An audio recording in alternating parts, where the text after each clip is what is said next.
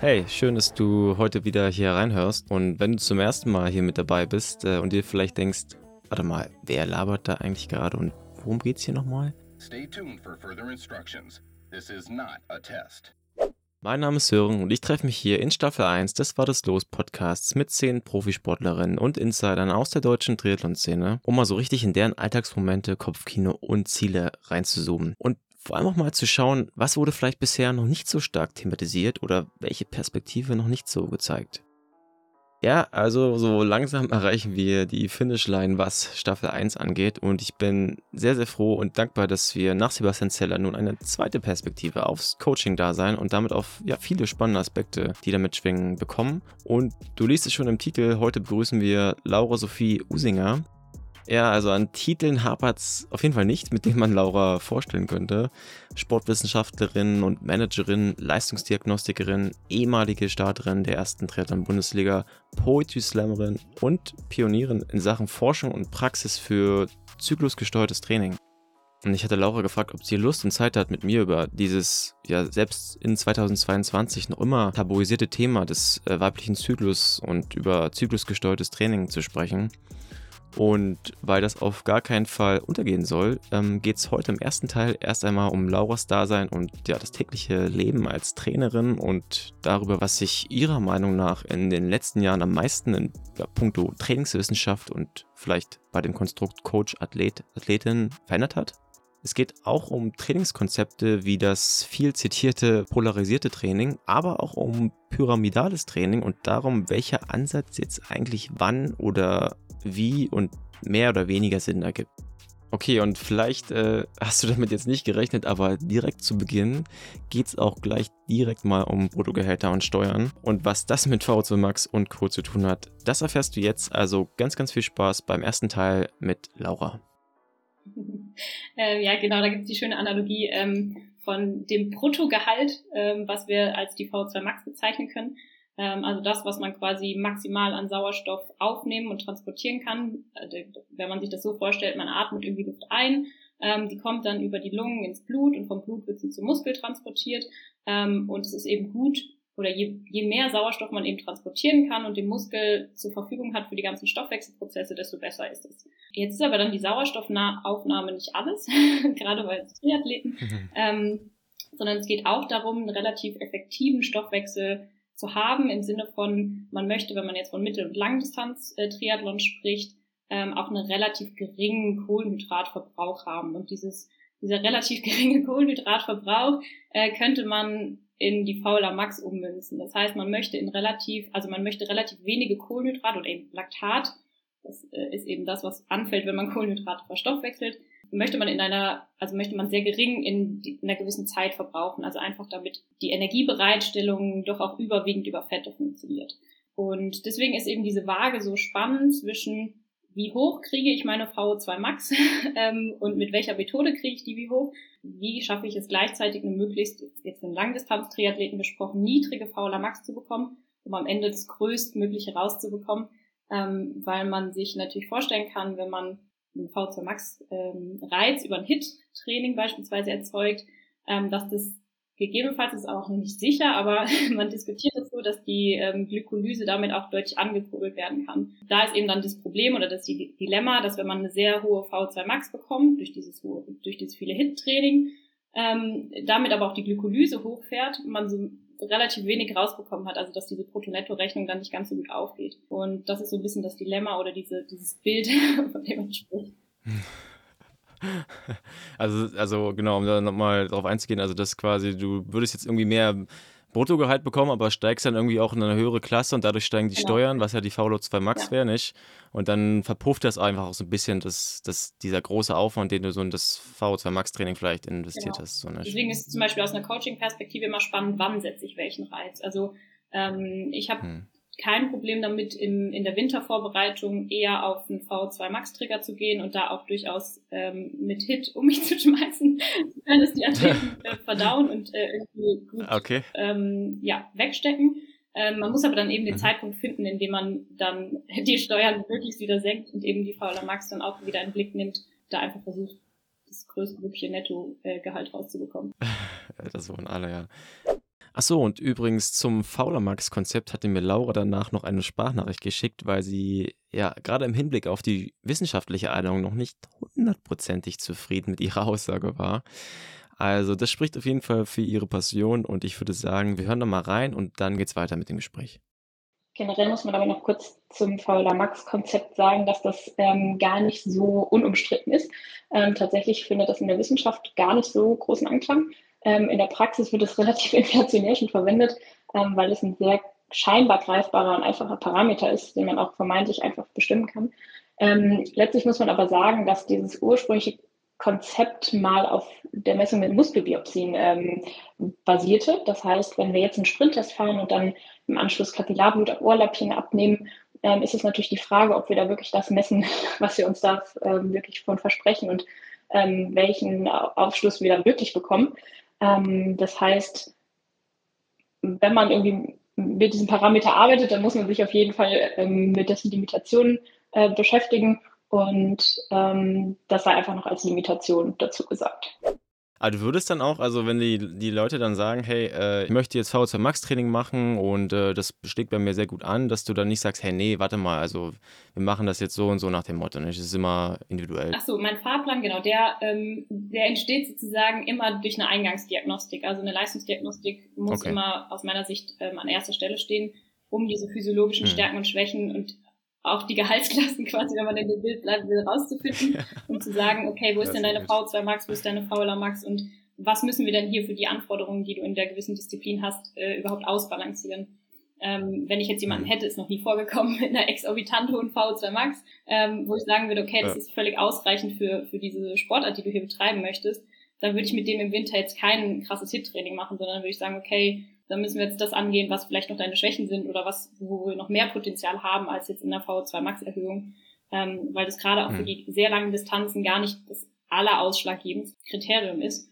Ähm, genau, aber von daher würde ich immer eine Diagnostik als Ausgangsbasis sehen und dann daraufhin entscheiden, was Sinn macht und was nicht. Wie gesagt, ist mir noch nie vorgekommen, dass jemand eine zu hohe VO2 Max hat. Von daher ist das in gewissen Dosen bei allen relevant und bei manchen eben von, von größerer Bedeutung, wenn man sieht, boah, ist echt noch ganz hm. schön ausbaufähig und ähm, bei manchen eben kann man das, also muss man jetzt auch nicht, ähm, muss, man, muss man sich übertreiben, aber einen gewissen Stellenwert in der Wintervorbereitung hat ein VZ Max Training eigentlich bei allen hm. Athleten aktuell bei mir. Hm.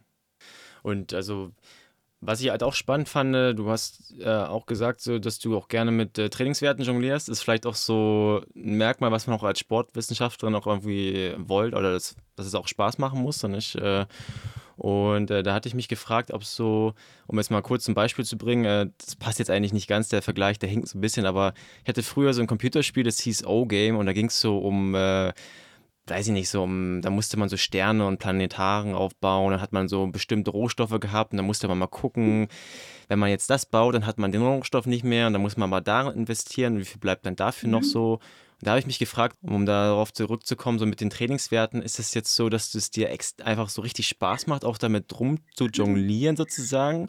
Oder ob das einfach so ein, also man muss es halt machen, so nach dem Motto nicht, und dann guckt man, wo es hingeht. Oder ob es wirklich auch so diese Leidenschaft ist, da jetzt akribisch zu gucken, hey, ich habe jetzt diese Werte, was kann ich damit machen? Und du dann noch so stundenlang daran sitzt und rumtüftelst. So.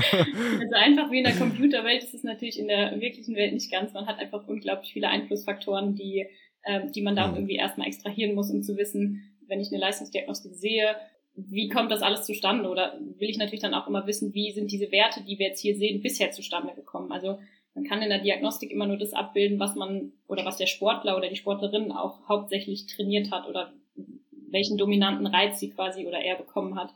Deswegen ist es dann immer erstmal spannend zu hinterfragen, okay, wo kommt es her? Und dann zu überlegen, mit welchen Reizen kommen wir jetzt ans Ziel? Das macht schon unglaublich Spaß. Also zumindest, mhm. wenn man, wenn man dann die Ausgangsdiagnostik oder die Folgediagnostik hat und irgendwie sieht, das Konzept ist aufgegangen. Das, was ich mir in der Theorie gedacht habe und was wir dann angewendet haben und der mhm. Sportler oder die Sportlerin in der Praxis umgesetzt hat, ähm, das hat jetzt wirklich auch seine Wirkung im Labor gezeigt. Und trotzdem ist das auch nicht alles. Also, best, also die Leute, die die besten Leistungsdiagnostiken machen, sind nicht zwingend die besten Sportler. Ähm, es gibt auch Sportler, die irgendwie mittelmäßige Diagnostiken machen und man sich fragt, wo kommt diese Leistung her? Ähm, aber wir in der Diagnostik mhm. eben auch nicht alles messen können. Ähm, und von daher ist es ein unglaublich wichtiges Arbeitstool für mich, aber eben auch nicht alles und sehr viele weiche Faktoren und Einflussfaktoren wie das mentale Setup, ähm, die Leidensfähigkeit, kommt mhm. vielleicht später noch drauf, Zyklusphasen und so weiter. Das sind eben alles Sachen, die, die irgendwie jongliert werden müssen, um in der Bild zu bleiben. Mhm. Ähm, und deswegen ist ja, es, ja. ist es auf jeden Fall ein Teil, der mir sehr viel Spaß macht und der das Ganze auch so ein bisschen vereinfacht, finde ich, wenn man, wenn man so eine gewisse Objektivität da reinbringt. Obwohl ich auch ein sehr mhm. großer Fan bin von immer subjektivem Feedback und den Gesprächen mit den Athleten, um rauszuhören, äh, was beschäftigt sie oder was, was ist auch abseits der Zahlen, die ich auch irgendwie über die Trainingsplattformen dann analysieren kann, was ist da gerade wichtig und mhm. wo gehen wir hin. Ähm, aber das beides in Kombination ähm, zu sehen und damit zu arbeiten, damit mache ich sehr gute Erfahrungen. Jetzt, also ich habe es jetzt noch nicht so kennengelernt, dass ich, sage ich mal, so ein richtig ähm, eins zu eins Coaching hatte und war dann einfach froh, wenn ich mal so einen Trainingsplan hatte, jetzt in meinem Age-Groupler-Dasein, so hat das auch alles sicherlich gepasst irgendwie. Wie kann ich mir das vorstellen, wenn ihr dann so, sag ich mal, jetzt ein Konzept ausarbeitet und du dann noch vielleicht sagst, hey, das sind jetzt so die, das ist jetzt der Ausgangswert oder unsere Ausgangsbasis und mit dem und dem Konzept kommen wir vielleicht da mhm. und dahin. Gibst du dann den Athletinnen und Athleten auch irgendwie so, so eine Option, dass sie sagen können, okay, wenn wir jetzt das machen, könnte das passieren, aber es muss auch nicht passieren? Oder ist es eher so im Nachhinein, dass man dann sagt, so, hey, es hat es vielleicht nicht ganz so geguckt, wir gucken mal, was wir jetzt noch machen können? Also ich versuche es zu vermeiden, mit den Athleten zu diskutieren ähm, und, und, so diese Grundsatzfragen zumindest äh, zu, ja. mit denen zusammenzutreffen, ähm, sondern versuche da wirklich eine klare Linie vorzugeben ähm, und zu sagen, guck mal, das ist der Fahrplan, der sieht so und so aus, das und das erwartet dich. Und dann so ein bisschen zu gucken, okay, wenn es ihm oder ihr nicht passt, dann ist es auch schon vorgekommen, dass eine Zusammenarbeit relativ schnell dann auch wieder beendet wurde, was ich aber einfach nur für fair mhm. empfunden habe, weil man dann, glaube ich, sowieso nicht auf einen gemeinsamen Nenner kommt. Aber man, also das sind wirklich die, die Ausnahmen. Also in den allermeisten Fällen okay. ähm, kann man oder kann ich die Leute dann ganz gut überzeugen. Und ich glaube, das ist auch das, wenn wir jetzt nochmal zum Ausgangspunkt zurückkommen, diese Wissenschaftskommunikation, versuche auch schon immer zu erklären, warum ich Sachen mache und warum jetzt dieser Trainingsblock kommt oder nicht. Und das versuche ich schon transparent zu gestalten und auch dann mit den Athleten. Das passiert dann aber eher im weiteren Verlauf ähm, zu sprechen. Wie, wie nehmen sie das Training wahr? Nehmen sie wahr, dass sie sich verbessern, auch unabhängig der Zahlen? Also das, was ich mit subjektivem Feedback meinte. Also in solchen Prozessen kann man dann schon mal diskutieren. Also im Sinne von, dass man einfach ins Gespräch darüber kommt. Oder wenn ein Athlet irgendwie sehr, sehr erfahren ist und sagt, mit dem und dem Trainingsreiz habe ich in der Vergangenheit extrem gute Erfahrungen gemacht, dann höre ich mir das natürlich an. Mhm. Ähm, aber ich versuche es zu vermeiden, da in Diskussionen zu kommen, weil dann jeder irgendwas auf den Tisch haut, was er gerne mal machen würde und dann, dann verliert ja. man wieder den roten Faden. Das heißt, diese klare Linie ist erstmal da und dann, dann guckt man mal, wie viel Platz und Spielraum da ist, ähm, um, um irgendwie auch dieses subjektive Empfinden einfach auch nicht zu vernachlässigen. Aber es kommt halt doch vor, wie ich raushöre. Ja, durchaus. Äh, wer ist der, wer, welches Geschlecht ist da diskussionsfreudiger? Das kommt ganz drauf an. Das kann man gar nicht nach den Geschlechtern abhängig machen. Okay. Okay. Alles klar. ja, ist aber spannend. Ähm, ja, was mich aber wirklich auch mal sehr interessieren würde, äh, ich weiß nicht, ob du dieses Format Day in the Life kennst. Äh, Gibt es ja ganz, ganz viele auf YouTube. Day in the Life of a Triathlete und äh, Swimmer etc. Und äh, was mich mal total interessieren würde, ich weiß, es gibt nicht diesen einen typischen Tag äh, und trotzdem bringen sie dann doch immer alle ihren typischen Tag so. Aber mich würde gerne mal interessieren, so wie vielleicht ein Tag bei dir aussehen könnte, weil man, ja, also ich habe da jetzt nicht so ein Bild von, ehrlich gesagt, dazu, wie, wie so das aussehen könnte als, wie kann man ja sagen, Profi-Trainerin oder Coachin für Profi-Athletinnen? Genau, also nicht nur Profis, aber generell für ambitionierte Amateure und Profi-Triathletinnen. Okay. ähm, ja, vielleicht ist heute der Tag gar nicht so unrepräsentativ. Also ich kam jetzt aus dem Urlaub und ähm, hatte in solchen Phasen schreibe ich dann die Trainingspläne ähm, natürlich davor, versuche dann auch mal ein bisschen mhm. abzuschalten, auch wenn das nie ganz funktioniert. Aber genau, und dann ähm, ist so ein Tag wie heute, an dem jetzt gestern relativ viele Wettkämpfe stattgefunden haben, ähm, gehe ich erstmal in die Datenanalyse. Also das heißt, ich habe gestern Abend dann schon mit ein paar Athleten noch besprochen, wie der Wettkampf verlief und was sie, was sie irgendwie so beschäftigt hat und wie es einfach funktioniert hat. Ähm, dann gehe ich heute nochmal in die Datenanalyse, schaue mir an, äh, war das ungefähr das, was wir erwartet haben? Ist es mit der Pacing-Strategie aufgegangen? Ähm, genau, versucht da ein Gefühl zu für bekommen, ähm, ob das jetzt das war, wie gesagt, was man erwarten konnte, wo vielleicht auch noch dann Konsequenzen draus gezogen werden können für das weitere Training. Ähm, wenn ich eben sehe, das und das lief vielleicht noch nicht so gut. Das heißt, diese diese Datenanalyse passiert jetzt nach Wettkampfwochen, aber auch nach jeder normalen Trainingswoche, wo ich mir dann anschaue, okay, was haben die Athleten produziert, fabriziert und ähm, dann dieses Feedback zu geben, war das jetzt gut, war das das, was wir erwarten konnten und so weiter. dann passieren aber auch irgendwie Anrufe zwischendrin, ein Athlet hat sich verletzt, ähm, wir müssen den ganzen Trainingsplan und auch die Saisonplanung umschmeißen. Genau, so ein Gespräch hatte ich heute auch. und, oh, ähm, ja, genau, und dann äh, genau einfach die normale Planung. Also heute war jetzt kein klassischer Trainingsplan Schreibentag, aber dieses Analysieren, Adaptieren, ähm, einfach mit den Athleten kommunizieren. Mhm. Zwischendurch irgendwie so ein paar Vorträge noch vorbereiten oder äh, Sachen, die irgendwie ähm, ja, wir haben jetzt noch einen Dreh mit dem, mit dem BR, den wir jetzt irgendwie noch vorbereiten müssen über unsere mhm. Studie vom zyklusgesteuerten Training und genau dann sind das alles so konzeptionelle Sachen, die man sonst macht. Und wenn du mich jetzt an einem Tag gefragt hättest, an dem ich gerade Training geplant hätte, ähm, dann würde das einfach so aussehen, dass ich mich morgens entspannt an den PC setze und die ganzen Daten analysiere von den Sportlern aus der Woche, mir dann eben ja. Gedanken mache, was was sollte jetzt äh, in der nächsten Woche kommen und das im besten Fall auch noch zu kommunizieren, also irgendwie meistens kurze Sprachnachrichten mhm. rauszuschicken, was jetzt für die kommende Woche ansteht und auf was man sich gefasst machen kann, wo vielleicht Schlüsseleinheiten sind, die eine besondere Bedeutung haben oder wo man jetzt gerade auch in den Wettkampfphasen nochmal über Ernährung und ähm, irgendwie wettkampfspezifische Fragen spricht. Genau, dann geht die Zeit meistens schneller vorbei, als man sich das denken kann.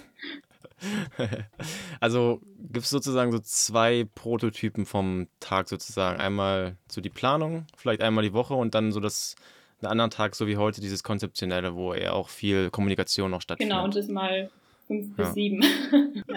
ja, ja. Also, und wie bist du dann im Austausch? Also, du hast ja gerade schon Telefon und äh, Sprachnachrichten angedeutet. Ähm, wie, genau, wie also ich finde, Sprachnachrichten sind wirklich das einfachste Tool, weil man da unab also muss man sich nicht zum okay. Telefonieren verabreden, erwischt die anderen immer und kann auch ein bisschen mehr transportieren als nur, nur eine Message in der, ja. ähm, in der Textnachricht. Ähm, das heißt tatsächlich Sprachnachricht oder halt dann Telefon genau, manchmal Zoom oder so, wenn man sich sehen will, FaceTime, aber ähm, genau, mhm. das sind so die Kommunikationskanäle und ich arbeite aktuell mit Training Peaks, das heißt, da die Kommentarfunktion äh, ist für mich auch immer sehr wichtig und wird rege gefüllt. genau. ja, ja, das stimmt, ja, die ist super. Und hast du es geschafft, im Urlaub dann ganz abzuschalten oder kamen dann auch Nachrichten rein? Und das glaube ich noch nie geklappt. Der Fluch und Segen ja. von Selbstständigkeit. Ja. ja, genau, nee, hat nicht ganz geklappt, aber ich kann es dann auf ein Minimum beschränken. Also ich kommuniziere das dann auch in der Regel vorher, dass, dass ich jetzt auch noch irgendwie Urlaub mache mhm. und kurz nicht erreichbar bin und das, wenn es nur, wenn es ganz, ganz dringend ist und dann ähm, gedulden sich aber auch alle in der Regel ganz gut. Ah, okay. Schön. Und wie machst du das bei den Wettkämpfen? Bist du gerne vor Ort oder guckst du dir das dann lieber nicht vor Ort gerne an, weil es dann zu aufregend ist oder so. ja, es ist furchtbar aufregend, aber am liebsten natürlich vor Ort. Das hat jetzt in den vergangenen Jahren ja. nicht immer ganz so gut geklappt, weil ich jetzt auch noch studiert habe und ähm, noch auch ein, die ganzen letzten sieben Jahre in Frankfurt dann bei IQ-Athletik gearbeitet habe mhm. und da irgendwie dann doch auch Verbindlichkeiten hatte und wegen des Studiums und so auch jetzt nicht immer überall hinfahren und fliegen konnte. Ähm, das versuche ich jetzt auf jeden Fall zu erhöhen, diese Rate und Schlagzahl. Mhm. Ähm, das heißt, das Beste ist wirklich, wenn man sich sieht. Ähm, und das ist auch, ja, Manko ist jetzt irgendwie zu viel, aber schon auch das, was ein bisschen schade ist, wenn man remote coach und die Athleten eben in der ganzen, in ganz mhm. Deutschland oder irgendwie ganz Europa verteilt sind, ähm, dass es dann eben rar ist, dass man sich da wirklich sieht, auch wenn man eben ein paar mehr von Athleten hat. Mhm. Deswegen eben, ja, versuche ich die andere Kommunikation, die eben leicht geht, so, so oft wie möglich zu halten äh, und so häufig wie möglich. Aber genau, im besten Fall sammle ich auch Athleten bei Wettkämpfen, wenn es irgendwie, ähm, ja, ja, wenn sich das anbietet. Sehr cool. Und also, mh, hm, wie ist denn das mit dem Thema so, also als Sportwissenschaftlerin, glaube ich, bist du ja auch sehr hinterher halt zu gucken, okay, was, was gibt es vielleicht Neues mhm. so an Ansätzen, Konzepten? Was macht denn das aus so in deinem täglichen Beruf? Also so vielleicht, sagen wir mal so die Recherche, so was dieses ganze, also ganze Journaling, also nicht Journaling, sondern die ganzen Journals halt wirklich zu gucken, was passiert ja. da, bist ja sicherlich dann auch im Austausch mit anderen. Was, was ist das so für ein, was nimmt das ähm, ein? Ja, also ich habe sämtliche Newsletter abonniert von ähm, oder Suchaufträge in Suchmaschinen gestartet, wo ich dann irgendwie halt mir eigentlich einmal die Woche die Erinnerungen bekomme, ähm, was es für neue Studien gab zu den Stichworten, die ich mir da irgendwie abgespeichert habe. Ähm, das heißt, das screen ich dann auch einmal die Woche oder manchmal sind es auch alle zwei Wochen mhm. nur äh, und gucke da, was es Neues gibt. Äh, ich bin viel im Austausch mit Trainerkollegen und Kolleginnen ähm, und versuche da einfach am Zahn der Zeit zu bleiben. Genau, und jetzt auch eben über die Arbeit bei IQ-Athletik und jetzt hier unten ähm, war ich kurz bei Sports Innovated äh, für eine Zeit, kommt man sowieso auch in den Austausch und kriegt neue Ideen und Inspirationen und ähm, ja, das sehe ich aber auch als eine, also meine große Herausforderung oder Challenge einfach, dass man da, wenn man eben selbstständig ist und nicht irgendwie in ein Unternehmen eingebunden ist, was, was mhm. ständig irgendwie ja irgendwie Ansprüche hat sozusagen, sondern ich die Ansprüche immer selbst an mich stellen muss und äh, eben genau auch hm. dieses am Zahn der Zeit bleiben und aktuellen Wissensstand verfolgen, dass das hm. auf jeden Fall eine sehr wichtige Aufgabe ist, zumindest aus meiner Sicht.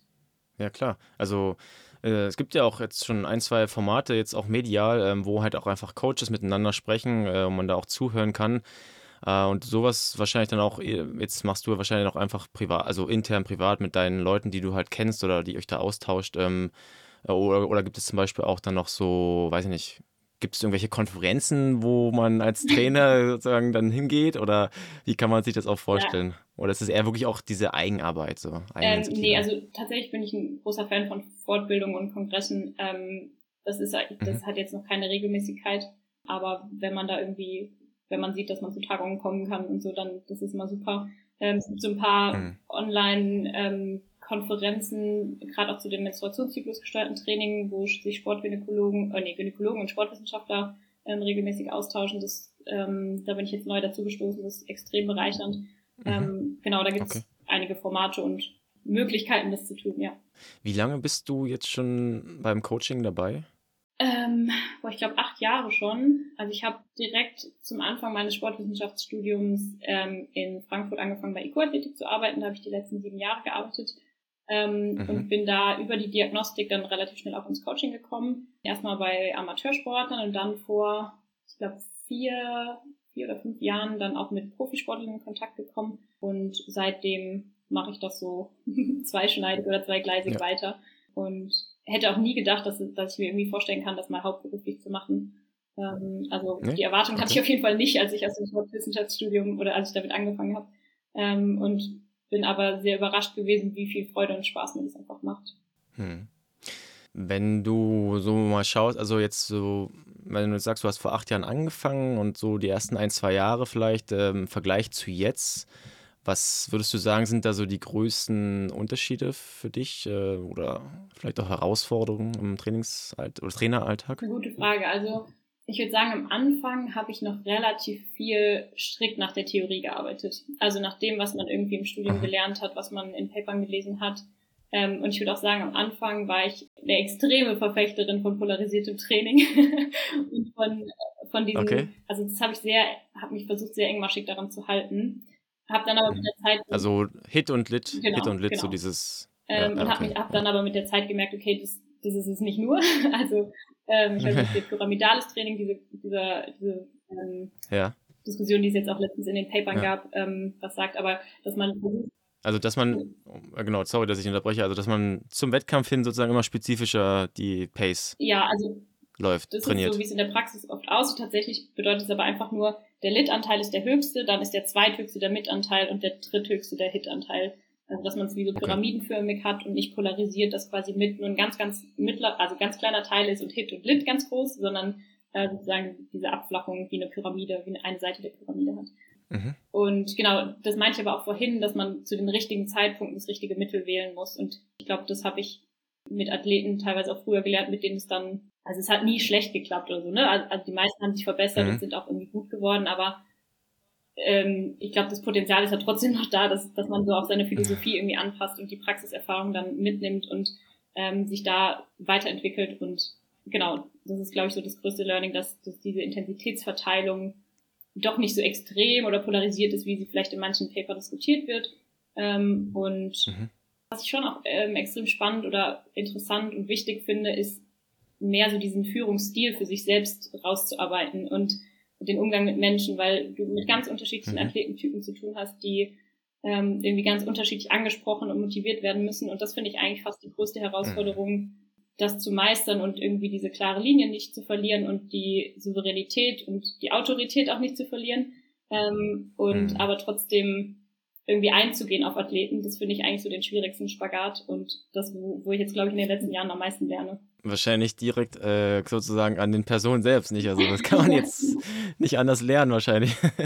ja, also ist ja wahrscheinlich auch ein Lernprozess für dich. Aber es ist auch wahrscheinlich spannend. Also wir hatten da auch das Thema mit dem Sebastian Zeller, dass teilweise auch die, die Konzepte in dem gleichen Journal dann halt, also einmal pro und einmal contra, so nicht. Da mhm. ging es auch um dieses polarisierende Training, dass da eben Autoren und Autorinnen, die da auch anerkannt sind, dann eben teilweise unterschiedliche Ansichten haben. Stelle ich mir auch echt so ein bisschen stelle ich mir nicht leicht vor, so nicht als, als, äh, als Coach da ähm, ja, sozusagen zu gucken, was, was, was ist jetzt mein Weg des Erfolgs. Ja, wobei es ja auch gar nicht geht, sich auf eine Seite zu schlagen, sondern interessant ist ja einfach die Argumente der einen und die Argumente der anderen Gruppe zu lesen und nachzuvollziehen äh, und dann zu gucken, was passt in hm. welchen Momenten für mich am besten. Also es geht ja nicht darum, das eine zu, abzuhalten und zu kulten und das andere irgendwie äh, nicht mehr zu verwenden, sondern einfach nur, dass man weiß, zu welchen Zwecken und in welchen Phasen macht das eine sind und in welchen vielleicht eher das andere. Mhm.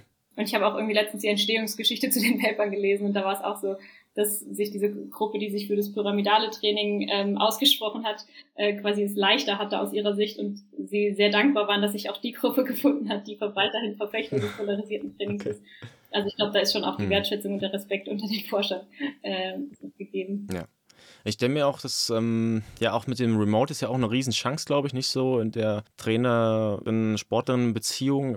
Ist es dann auch so, dass sich da vielleicht da, da was verändert hat, dass eben du jetzt auch anders, oder sagen wir mal so, vor sieben, acht Jahren waren vielleicht doch, weiß nicht, musst du mal sagen, ob das so stimmt oder nicht, ein anderer Typ von Athletin, Athlet vielleicht da, als es jetzt ist, dass du anders kommunizierst, auch vielleicht mehr Zwischenmenschliches zählt?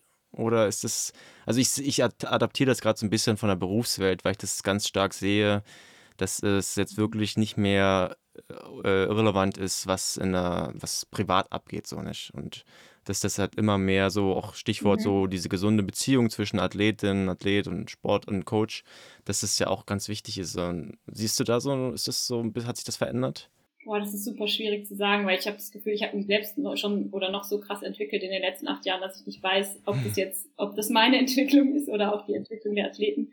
Ähm, also ich erinnere mich schon gut an Szenen, wo ich, ähm, keine Ahnung, vor, vor vier, fünf Jahren, als ich Anfang 20 war und einen Mitte 50-jährigen Triathleten für seine Hawaii-Quali ähm, vorbereitet habe, ich schon teilweise in Schwierigkeiten kam, wenn ich das ja, Gefühl ja. hatte, der macht jetzt gar nicht, was ich sage und ich mir diese mhm. Autorität mhm. wirklich so erkämpfen musste ähm, und sagen musste, du sorry, wenn, wenn das jetzt irgendwie für dich nicht funktioniert, dann ist es okay, aber dann geht es hier mit mir nicht weiter. Also das war schon auch eine krasse Erfahrung, so diese diese Linien oder diese klaren Kanten zu setzen und auch festzustellen, okay, ich als junge Frau, ich glaube, es ist, es ist nicht so natürlich, mir als junge Frau zu vertrauen und ähm, irgendwie diese, diese Autorität anzunehmen, als wenn ich wahrscheinlich ein Mann wäre, würde ich, würde ich vermuten. Ähm, und sich das zu erarbeiten und da sich aber auch nicht reinmachen zu lassen, das irgendwie auch zu lernen, dass es okay ist, diese Grenzen zu zeigen und dass auch Alter vielleicht gar keine Rolle spielt oder vielleicht jetzt auch mittlerweile Geschlecht. Ähm, das ist auf jeden Fall eine coole Entwicklung und das waren aber alles auf jeden Fall Prozesse, die, ähm, die man da so gelernt hat. Und was halt auch, das spielt ja auch so ein bisschen mit rein, dann so diese mentale Gesundheit, dass eben nicht Performance alles ist, so nicht, dass man auch vielleicht, wenn man jetzt manchmal ein bisschen Druck rausnimmt, unter Umständen auch mehr leisten kann, also sozusagen weniger Belastung halt äh, zu nee, mehr Aus, äh, Entlastung zu mehr äh, Performance sozusagen führen kann. Mhm. Und ähm, was, was sind denn da so vielleicht so, so, so Key-Punkte oder so, wo du sagst, hey, diese, also so mentale Gesundheit, das ist halt total wichtig halt, ähm, worauf du dann bei, den, bei deinem Konzept halt auch schaust, so wie, wie, wie gehst du daran? Ja, das ist eine super individuelle Frage. Also leider mache ich die Erfahrung, dass es mit den, dass die Mädels oft ähm, selbstzweifelnder mhm. in sich sind ähm, und man deshalb da anders umgehen muss mit als mit, mit den manchen Jungs, die irgendwie vor Selbstvertrauen nur so strotzen. ähm, ist das so immer, ja? Okay. Nicht, also, nicht immer, aber wenn man, ja. wenn man so ein Mittel drüber legen müsste, dann würde ich schon sagen, dass die Mädels mehr mhm. mit diesen, ja, einfach mit so diesen, so sehr viel mehr mit sich selbst hadern. Mhm. Ähm, und wo ich dann das, oder wo dann das Ziel ist, diese Zweifel auszuräumen. Also das auch entweder mit einem Mentalcoach zu machen. Also ich ähm, verweise da auf jeden Fall immer an Mentalcoaches oder Psychotherapeuten, mhm. ähm, weil ich davon selbst einfach zu wenig Ahnung habe. Ähm, habe da Lust, mich auch irgendwann nochmal weiter und fortzubilden. Aber genau, aktuell ist es so, dass ich das einfach dann immer verweise. Und ich finde, man merkt es relativ schnell mit, oder zumindest habe ich das Gefühl, dass ich immer ganz gute Vertrauensbasen, Basen? Basen, Basen ja. ähm, mit den Athleten habe, sodass wir da sehr schnell auf diese Punkte kommen, die vielleicht wo es vielleicht noch hapert und dass man dann zusammen guckt, okay, ist derjenige oder diejenige bereit dafür, sich dem zu widmen und da Energie mhm. reinzustecken. Aber da mache ich wirklich gute Erfahrungen mit. Also ich würde fast sagen, dass ein Drittel bis die Hälfte der Athleten und Athletinnen, die ich gerade betreue, sich da irgendwie noch Hilfe nehmen. Ähm, und das finde ah, okay. ich, das finde ich extrem cool und äh, sehr stark auch. Hm. Und wenn man jetzt sagen würde, möchte bei der Laura Sophie Usinger trainieren. Ist da noch Platz im Team? ja, dadurch, dass ich jetzt wirklich ähm, zu 100% selbstständig bin, ähm, habe ich das Glück aktuell noch, dass da noch ein paar Plätze frei sind. Das heißt, da kann man mich gerne über Instagram oder über meine Homepage kontaktieren. Ja, sehr gut, ja.